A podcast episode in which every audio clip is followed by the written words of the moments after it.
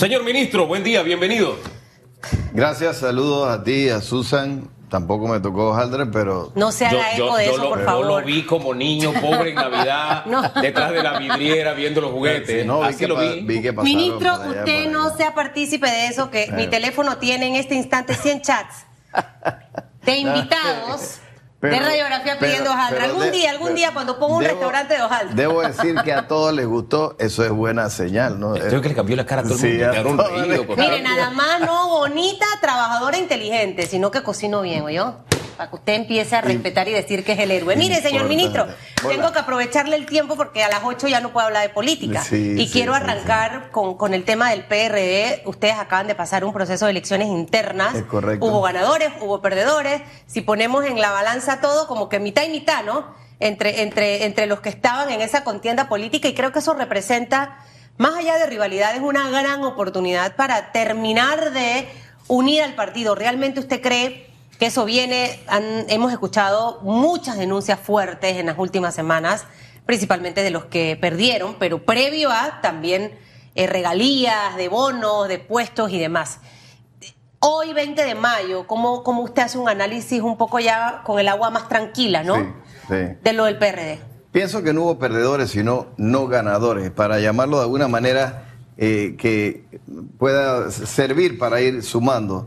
La tarea sí es importante, que es tratar de unificar al partido ahora que hay diferentes corrientes dentro del CEN del, del, PRD. El CEN es el Comité Ejecutivo Nacional, son 10 puestos, se postularon casi 50 para solo 10 puestos, y claro que había efervescencia, claro que había el interés, claro que había campañas eh, muchas veces con eh, elevando el tono, pero al final del camino nosotros que hemos vivido esto ya muchas veces sabemos que el, partido funciona así, con mucha efervescencia y finalmente se tiene que ir logrando eh, entender. Señor ministro, usted me está diciendo, y disculpe que lo interrumpa, que esas acusaciones de compra de voto, amenaza de voto por puesto, este, el clientelismo, las compras supuestamente en el hotel, una cifra en la noche, otra en la madrugada, etcétera, ¿Todo eso es producto de la efervescencia? ¿Y tú tienes alguna evidencia? No, yo le pregunto si todo eso es producto por eso, Porque es que no existe una... Nadie deja nada firmado, si es que existe algo de eso. Al final del camino tenemos que entender que las campañas políticas en este o en cualquier partido terminan siempre con algunas acusaciones de esa naturaleza. Ah, no, eh, aquí fue trampa. Y si, mira, y si hay un reinado infantil, después que tu hija está ahí en el escenario no ganó y tú dices, no es que el jurado fue comprado y no es que aquí hubo trampa antes de que den el resultado. Siempre pasa, pero lo importante de esto es que como tú no tienes una evidencia, tampoco puedes acusar a nadie. Se puede decir, por ejemplo, ah, no, hombre, espérate, que aquí estaban ofreciendo puestos o estaban ofreciendo, eh, no sé, lo que fueran, materiales de construcción, porque también pudiera, por ahí iba la cosa. Mira, el ministerio se ha dedicado a hacer eso todos los tres años que hemos estado trabajando y no, no, no tiene ahora ningún sentido que se diga, ah, es que ahora aparecieron los materiales o aparecieron las casas. Esto no es que tú lo tienes una, en, una, en un anaquel y sacas una casa y la pones aquí. Esas cosas no existen, ¿no? Ahora, yo por guardar la apariencia, si yo fuera ministro, no le daría a ningún delegado ni material ni nada. Solo por guardar la apariencia. Sería como Susan, ni por apariencia le doy a Hugo una hojaldre así. No, nosotros lo que estamos haciendo en todos los casos es que cumplan con todos los requisitos. Tiene que estar dentro de la línea de pobreza o pobreza extrema. Mira, es que después que cumplan con los requisitos, yo no estoy preguntando de dónde viene. Y, eso ha sido siempre, desde que entré al ministerio, y, y bueno, ahí están los resultados. Ahora te voy a hablar sobre precisamente resultados del ministerio, que, que no tienen nada que ver tampoco con campaña, pero ahí están. Formalmente, eh, hasta ahora son pocas las denuncias que se han presentado. Eh, obviamente este proceso tiene que terminar, porque al final, si es muy extenso, eh, señor Rogelio, creo que no le conviene al, propio partido estar en esa disputa y en esa pelea cuando... creo que el 2024 va a ser un año muy interesante políticamente hablando y desde ya hay que preparar, prepararse. ¿Usted cree que al final los bandos, los no ganadores con los ganadores, como usted los llama, van a lograr precisamente eso? Unidad absoluta no. No, eso no se va a poder lograr. Eh, eh, pero sí creo que vamos a hacer un esfuerzo importante, porque tú lo dijiste, Susan. precisamente ahora están ya vinculados ahí, están sumados todas las corrientes, hasta Pedro Miguel González que apareció con su postulación y Rosario Turner. Ellos entraron también en competencia y estuvo cerca, Pedro. Hay eh, vínculos que nos, eh, nos acercan. Esto es como una telaraña. Tú tocas aquí, se mueve acá. Eh, de todos modos, de alguna manera u otra, tenemos esa vinculación. Ahora, sería ilógico no, no, tendría ningún sentido que nosotros pongamos el dedo sobre en el renglón y no pasemos esa página porque es que tú en la campaña dijiste tal cosa. Mira, mi contendor que era Alex Lee me llama el mismo día y me dice, mira Roel, yo creo que fue una campaña eh, un poquito, eh, bueno, sí, esto, con, con alguna tensión y en poco tiempo y hubo comentarios por aquí, pero ¿sabes qué? yo te ofrezco mi respaldo, creo que ganaste en buena lid y cuenta conmigo. Bueno, se acabó todo. Murió ahí. Es que, es que a uno le resulta incomprensible algunos comportamientos, aunque yo creo en el perdón, en el cambio y todo eso. Susan me dice muchas cosas sobre ese comportamiento mío, pero sin embargo es como difícil que conformemos un grupo. Yo he dicho, tú eres un ladrón, tú compras botones y al día siguiente yo salgo contigo juntitos y vamos adelante los dos juntos después que te dije de todo y que tú me dijiste a mí. Yo tenía una suplente en la asamblea cuando teníamos dos suplentes. Era, ella es profesora universitaria, abogada y enfermera. Y ella me dice, Rogelio, tú, tú dame la, tarea que tú quieras, pero no me pongas, no me habilites en el pleno, porque yo siento que la gente grita, se gritan tantas cosas que yo no lo soporto. Y al final eh, yo veo que ustedes vuelven y se hablan y están en la misma sintonía y todo y comen juntos, pero se han gritado de todo. Eh, y entonces, bueno, ella no lo soportaba. A ella no la habilitaba entonces porque esa no era su naturaleza. Claro. Y hay que entender que la asamblea funciona de esa manera. Esa es una naturaleza, ¿cómo la definiría? Y es un protagonismo así medio... medio Salvaje. Medio cáustico, ¿no? Pero eh, al final del camino es como que el que tiene la palabra quiere lucirse frente a sus electores, pero hay formas de decir las cosas sin ser ordinario. Claro. Sin, sin hay ser mucha, hay mucha gente ordinaria en la asamblea, al menos para mí. Yo no, yo tampoco si hubiese sido su suplente no hubiese podido. Tampoco hubieras. No, eh, tampoco. mi carácter no me lo permite. Eh, y creo que más de cuatro cosas tampoco. Y le digo esto porque a mí me, sí me preocupa algo, eh, ministro. Y es que a lo largo de estos años hemos visto cómo de las 5 de mayo emerge un poder muy grande. El poder que se le ha dado a los diputados, a mí, a Susan Elizabeth Castillo, me preocupa. No solo lo del PRD, hablo también de los de Cambio Democrático, eh, bueno, el panameñismo que está débil y todo, pero ese poder que se le ha dado a los diputados. En la 5 de mayo salió con su, su línea Sí, sí. y sacó seis. Y La por- mayoría. Y por ahí Dos de esos habían sido en consenso, así Ok, que no pues, pero, pero, pero no importa. O sea, hay que, hay que reconocer el peso que tiene ese bando de allá. Y yo lo reconozco. Ahora, ¿qué Sí. ocurre? Que a mí me preocupa algo que escuché y quedé un poquito alarmada.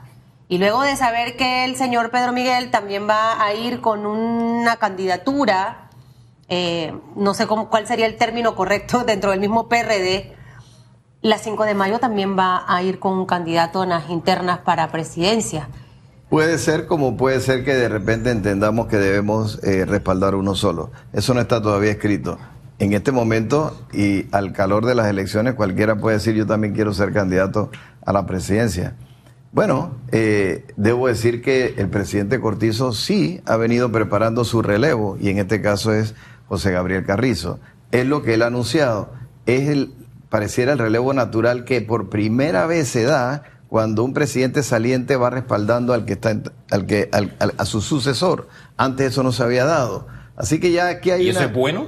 yo digo que sí, porque lo malo es que lo dejes solo. Lo bueno es que lo respaldes y, y que no solamente lo, lo- lo envíes, sino que le das algún respaldo eh, que le permita entregar ese, digamos que ese bastón de mando con alguna fortaleza, si es que queremos ganar en el 24, porque es que todo está eh, eh, enfocado hacia allá. Tú eres todos los partidos de oposición que están hoy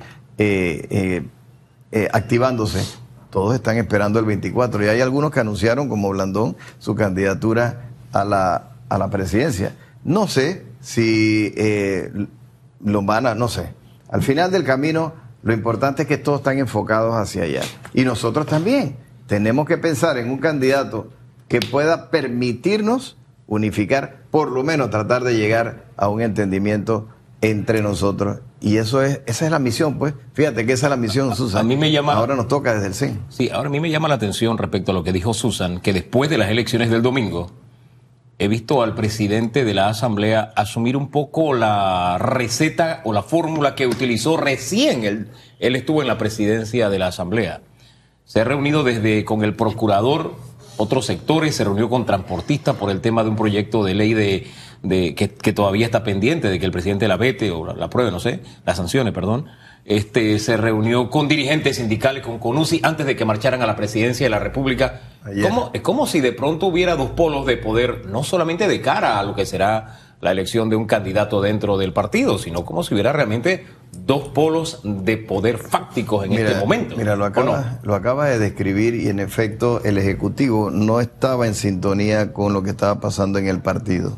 Igual que, bueno, la gente puede interpretar que la Asamblea tenía cierta distancia del Ejecutivo. Eso no tiene sentido. Tú tienes en todo caso que, que ir buscando acercamiento. Por eso hay cuatro miembros que vienen del Ejecutivo y entran al, al CEN.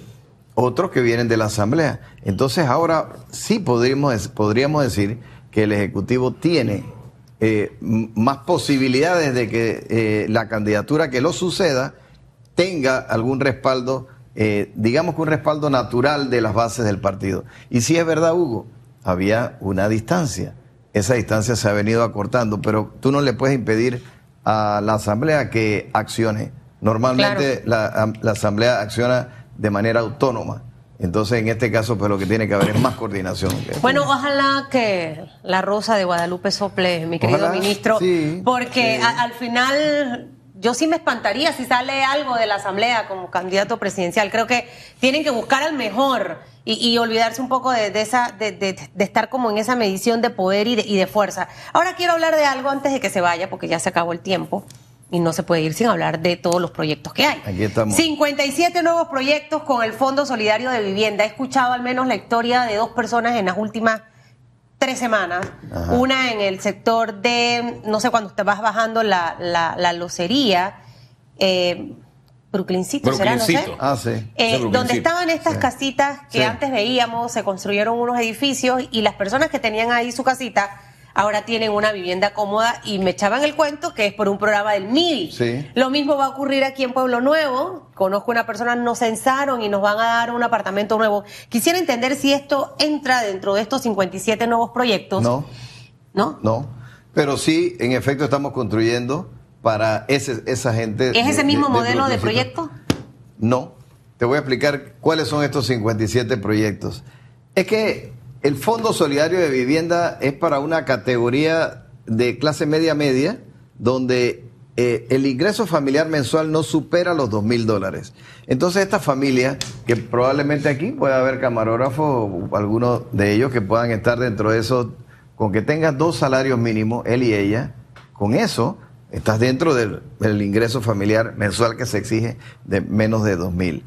Te vas entonces a alguna de las promotoras, que hay 224 en todo el país haciendo esto, construyendo urbanizaciones y nosotros le aportamos 10 mil dólares a cada casa cuyo precio de venta no exceda 70 mil. Eso significa que la persona que entra a esa vivienda ya lleva 10 mil de abono que se lo dio el Estado. Pero fíjate la belleza, ¿no? Nosotros estamos poniendo 10 mil y resulta que el promotor pone eh, eh, 60 mil. O sea que aquí la proporción es de 1 a 6. Cuando nosotros estamos poniendo eh, eh, eh, una, un- una cifra para apor- aportar a estas viviendas, ya la inversión privada anda por alrededor de 227 millones de dólares. Ahora, son 57 proyectos. Sí, ¿Cuántos panameños han sido beneficiados? Y esa relación con los bancos que en tiempos de pandemia y pospandemia, wow, ha sufrido sus eh, críticas. ¿Cómo, cómo ha estado? En ¿Realmente se está en lo primero- dando las hipotecas, no? Sí, mira, en los primeros cuatro meses, ni siquiera te digo cinco, Hugo, en los primeros cuatro meses ya llevamos 2.716 soluciones de vivienda de estos que le estamos aportando los 10 mil dólares. Fueron casi 600 en, el mes de enero, eh, cerca de 800 eh, o un poquito más en febrero, alrededor de también 835 en marzo y unos 400 en abril. Estas son soluciones de vivienda que ya están otorgadas y, que las hizo la empresa privada, que no las hizo el ministerio. Nosotros le, aportamos los 10 mil. ¿Cómo es la persona que está escuchando o viendo el programa cuando usted dice que se acerquen a las promotoras? Ah, que son 200 y tantas promotoras, porque obviamente no todas las promotoras, señor ministro, eh, desarrollan proyectos con estos precios o estos costos que al final las familias que están dentro de ese rango pueden pagar. Si entra, la vez pasada le explicaba a Hugo que si entra, encuentra 24 que lo tiene en tu celular.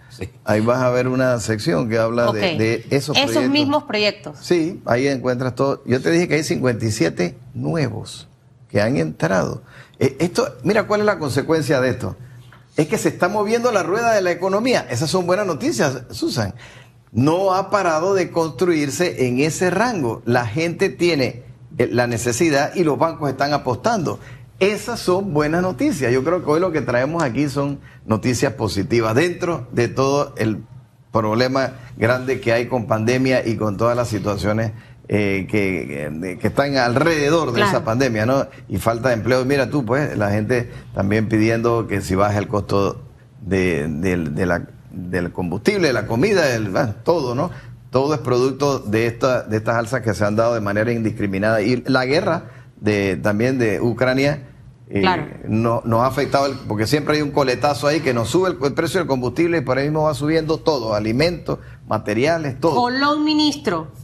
¿Qué tenemos... para Colón? Y, bueno, en medio de todas las protestas que hubo, el que hay, el tema de la huelga que todavía no se termina de levantar, o sea, ¿qué eh, proyectos? Y escuchamos algunas algunos compromisos del gobierno con el tema de plazas de trabajo para Minera Panamá y, otras cosas más. ¿Qué hay para Colón? De hecho, el proyecto bandera que tenemos nosotros allá, que es eh, Altos de los Lagos, etapa 2, está generando cerca de 500 empleos directos. Y 80 de esos empleos, el 80% de esos empleos son de colonenses. Así que nosotros sabemos que allí tenemos eh, una oportunidad importante, pero Además de eso, tú lo acabas de mencionar. Eh, a, propósito de todas estas eh, manifestaciones que han traído como consecuencia eh, que el presidente intervenga, ya hay una propuesta de arriba de 1.500 nuevas plazas de empleo para los colonenses y también se está aportando cerca de 1.500 más capacitaciones que está haciendo la minera para que después la gente pueda trabajar eh, en, la minera. Entiéndase que Donoso eh, y Omar Torrijos son dos, dos distritos que están pegados a la minera. Uno de ellos, Donoso, forma parte de la provincia de Colón. Entonces, bueno, como ese y otras cosas eh, que se han venido atendiendo, el presidente pues ha querido ofrecer alguna alternativa, entendiendo pues que sí es verdad que la situación es una situación agobiante. Bueno, hay otros factores exógenos como el tema del, combustible eh, eh, que ya no están en manos de él, ¿no? Pero bueno, al final del camino, Susan y, Hugo, sí hay la voluntad, el presidente les ha anunciado lo que está en progreso, lo que estuvo detenido por alguna razón de tipo legal, en qué momento se está reactivando. Y bueno, eh, hoy, por ejemplo, nosotros estamos habilitando un sitio en la, en las Universidad de Panamá, la, que eh, en la regional de Colón, precisamente para seguir las negociaciones y las conversaciones allí. Hoy se está eh, habilitando el lugar ese. Entonces, bueno, lo que quería decirles es que, en efecto, no, la situación que vive Colón eh, no, es la misma que puede estar viviendo el resto del país. Solo que entonces, bueno, aquí comenzamos a atender ese tema de manera directa con estas eh, soluciones de, empleo. Y básicamente, pues ojalá, Hugo, también se pueda cumplir con aquello de que la exoneración eh, en el valor del, del, galón de combustible no quede solamente en transportistas, ¿no? sino que de alguna manera pueda beneficiar al resto del país. Esto también significa un sacrificio fiscal importante, pues son como 20 millones de dólares al mes. Esto es lo que, lo que representa ese ese subsidio o esa congela, ese, e, e, esa, la figura de, la, de, congelar lo- lo- los precios a 3.95 el galón. Eh, sin embargo, esta respuesta no ha sido suficiente para Colón. Los colonenses, los grupos en Colón que están protestando, siguen en protesta y dicen, no es solo para los transportistas, el resto de los panameños requieren una respuesta y ellos también han incluido el precio de los alimentos. Eh, en ese tema, ¿qué respuestas concretas le llevan ya que van a establecer esa mesa allá en Colón? Bueno, esta parte la está viendo el ministro de, del MIDA, ¿no? Pero eh, hay algunas cosas eh, donde se puede accionar y en otras no, porque, bueno, dep- acuérdate que estamos en libre oferta y demanda en el tema de, de los precios de los alimentos y tal vez haciendo alguna movida con relación al tema del combustible, puede ser que entonces esto vaya eh, al final eh, beneficiando eh, la baja en algunos precios de, la, canasta básica. Y llegar, por ejemplo, a, hablar de, de una regulación de los precios y congelarlos, esto muchas veces termina siendo contraproducente. Pero bueno, hay medidas que se tienen que tomar sobre la marcha y aquí estamos abiertos a seguir en conversaciones. ¿Cuándo veremos esos primeros resultados así rapidito, ministro? Al menos hoy sube la gasolina.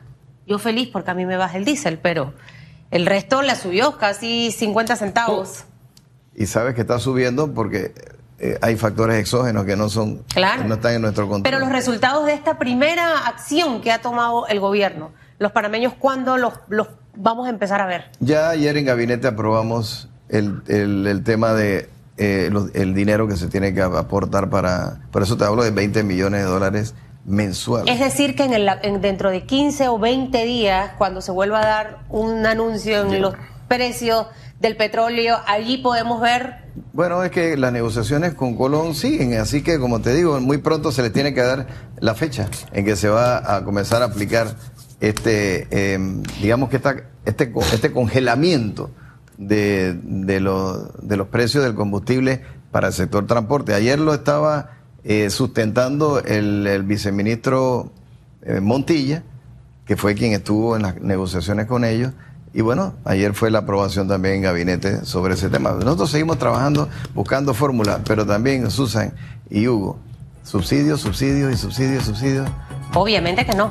Y, mire, Hombre. aquí yo, yo le, le- le voy a dar un dato. Dígale al presidente que ponga a una persona a grabarle radiografía todos los días. Ahí se siente un señor que se llama Carlos Araúz y ha planteado en esta mesa una serie de opciones, un abanico de alternativas Juan Carlos Julio también presentó una serie muchos de temas, opciones. con muchos temas económicos que al final del camino es parte de esa de ese, de ese aporte que hacemos en la mesa. Porque a veces es bueno escuchar. A mí me gusta a veces Cierto, escuchar a la gente. A lo mejor yo estoy equivocada. Y las mejores decisiones han venido en mi vida por la escucha que he tenido hacia otros. Así que ese es un Por- consejillo ahí que le doy para que se lo lleve el presi. ¿Qué te parece el uso del etanol, pues? Esa otra fórmula. Bueno, en fin, eh, eh, es una solución más. Hay que comenzar a pensar en soluciones, Sí. no solamente en radiografía, en debate abierto que se transmite a través de esta pantalla y RPC Radio. También hemos llevado personas que no hablan de una, sino de múltiples soluciones. Y, y creo que el método torrijista implica que el que más escucha, Menos menos, se se equivoca. equivoca. Entonces sería bueno airearse, escuchar otras posibilidades, porque la salida no es solo subsidio. Es más, estaba viendo que el. Banco Mundial está proyectando que esta crisis podría, en el mejor de los escenarios, llegar al 2024. En el mejor escenario. Imagínense el peor. Y ellos hablan ahí de una serie de recomendaciones, y sí, subsidios focalizados, etcétera, etcétera, pero también hablan de otras salidas. Y sería bueno airear las soluciones porque los, soluciones, los problemas no se acaban, pero lo bueno es que las soluciones tampoco. Tienes toda la razón. Y dicen que de los grandes problemas, las grandes soluciones. Grandes oportunidades. Gracias, ministro, por estar Que esta le mañana vaya acá. bien. Gracias a ti.